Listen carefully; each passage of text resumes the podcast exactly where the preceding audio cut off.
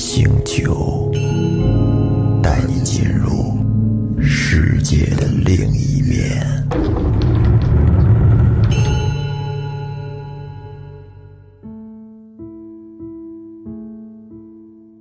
欢迎收听本期的《怪谈星球》，我是老岳。最近我这儿是陆续的收到了一些听众朋友的投稿，有些说的是自己或者自己身边的故事，还有一些呢是大家觉得比较好的故事。那么今天，咱们聊一个和镜子有关的。有一哥们儿啊，咱说的还是一个哥们儿的事儿，他叫小张。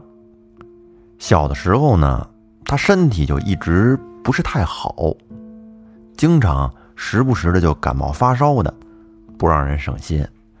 这爸妈就经常带他去医院里边打针呐、输液呀。后来他妈不知从哪儿弄来一张符，啊，应该说是求来的一道符，给他带。哎，你还别说，小张自从戴上那符之后。还真就感觉神清气爽，好了，平时也不怎么生病了，这就过起了和别的孩子一样的童年快乐时光。这小张啊，他是哥俩，上边还有一哥哥，比他大那么几岁。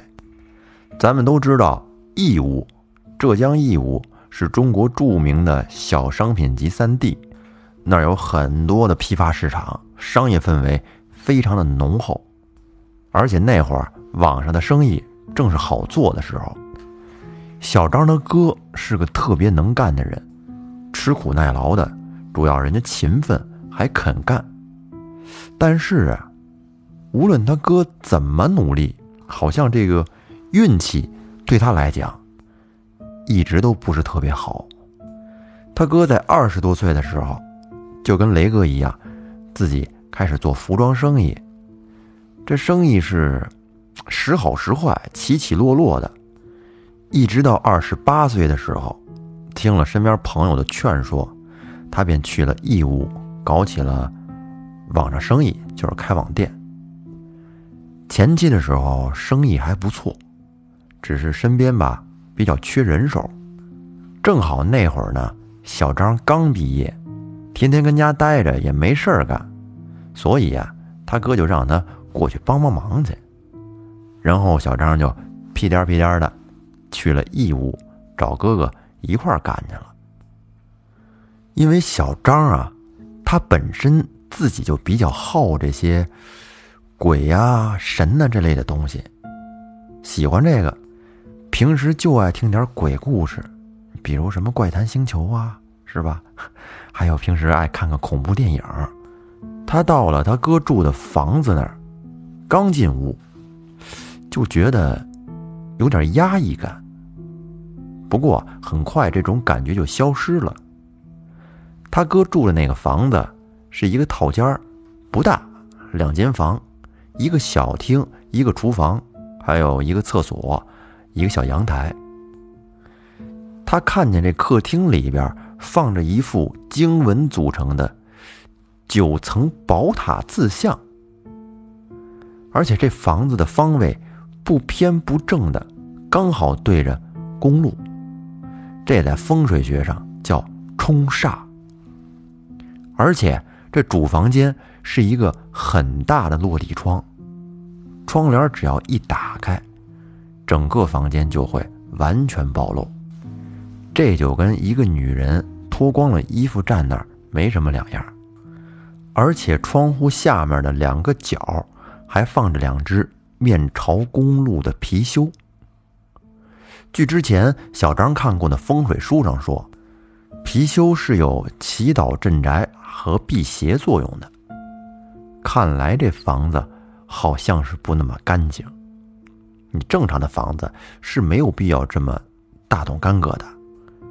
作为咱们正常人来说，甭管是买房啊还是租房啊，选房子都喜欢那种采光好的，屋里亮亮堂堂，能照进来阳光的。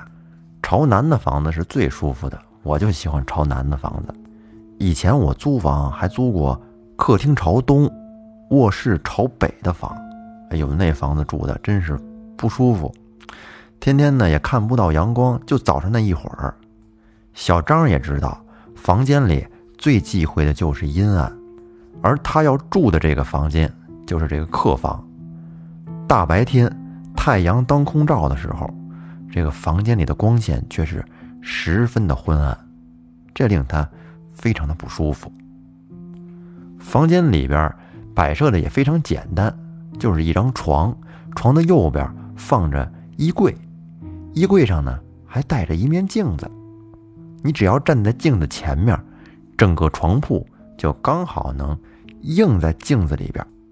咱们都知道镜子对着床不好，不过只要不是正对着床铺，问题还是不大的。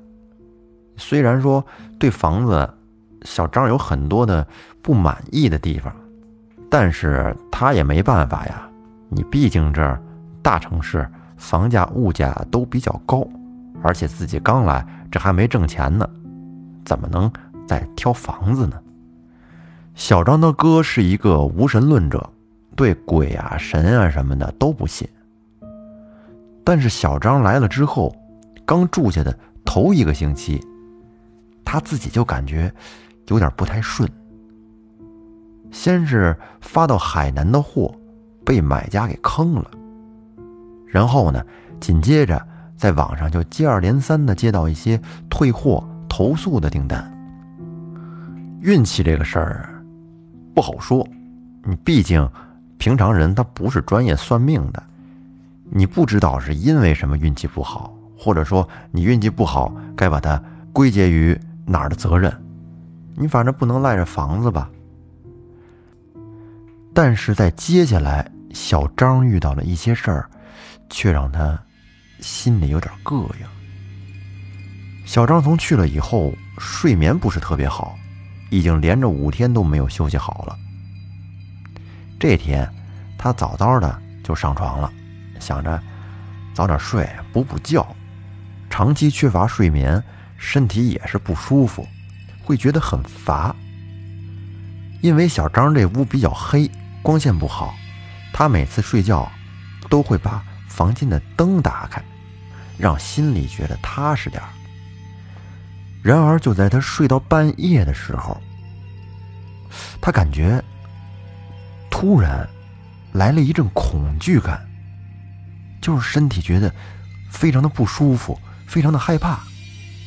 他总觉得房间里边好像有人一样，而且这个感觉对他来说是越来越强烈。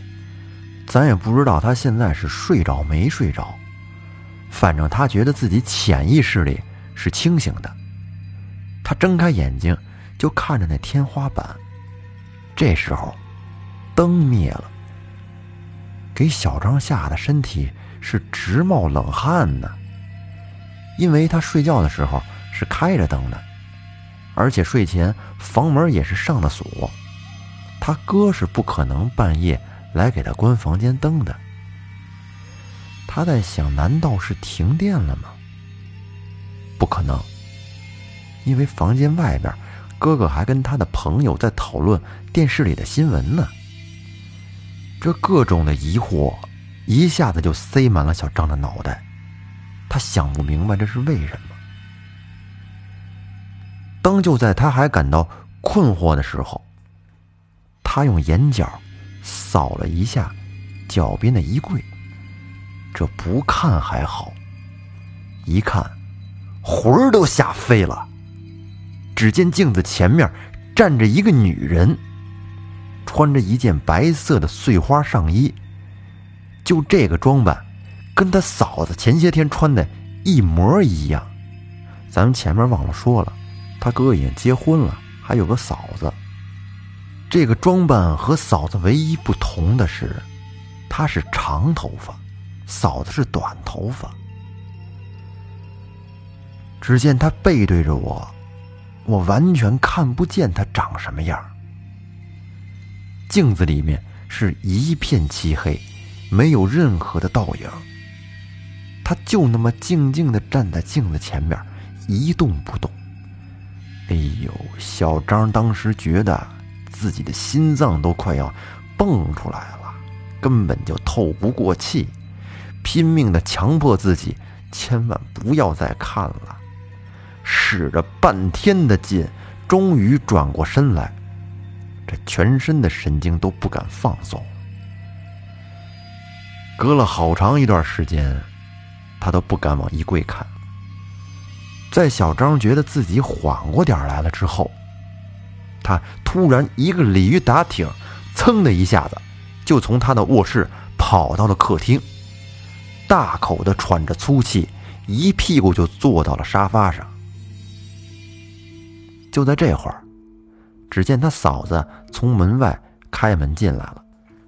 见到嫂子以后，小张悬着的心也渐渐的平静了一些。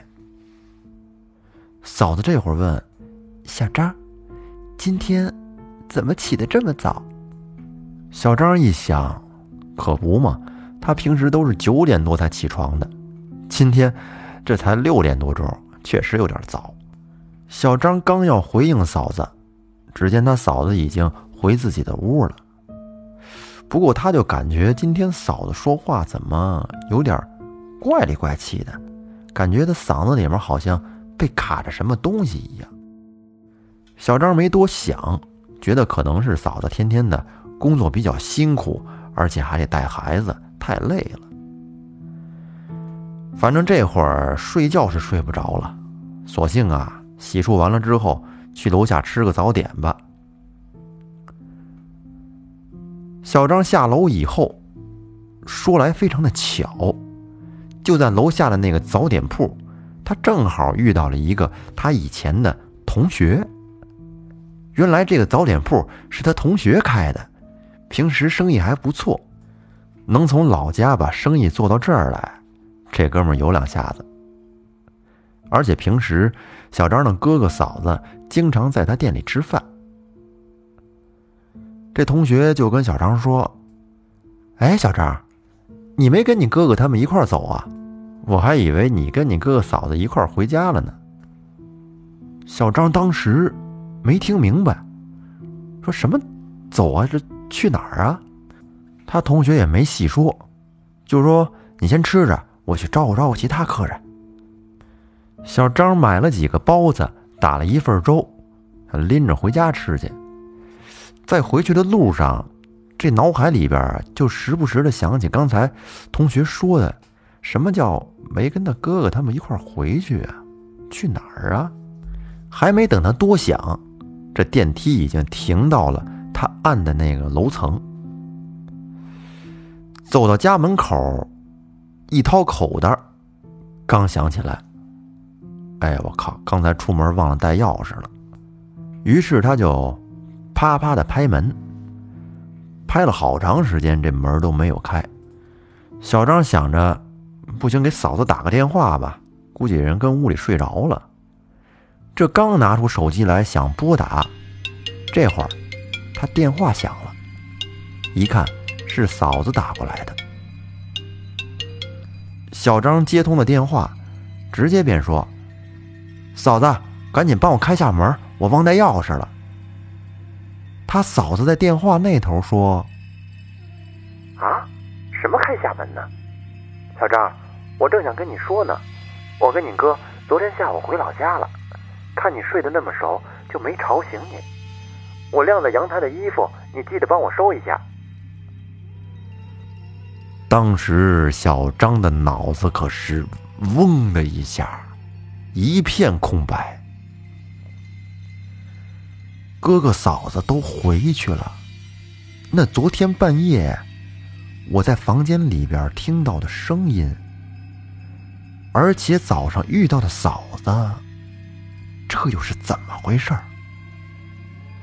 这脑子里边一个一个的问号，让小张顿时觉得头有点痛。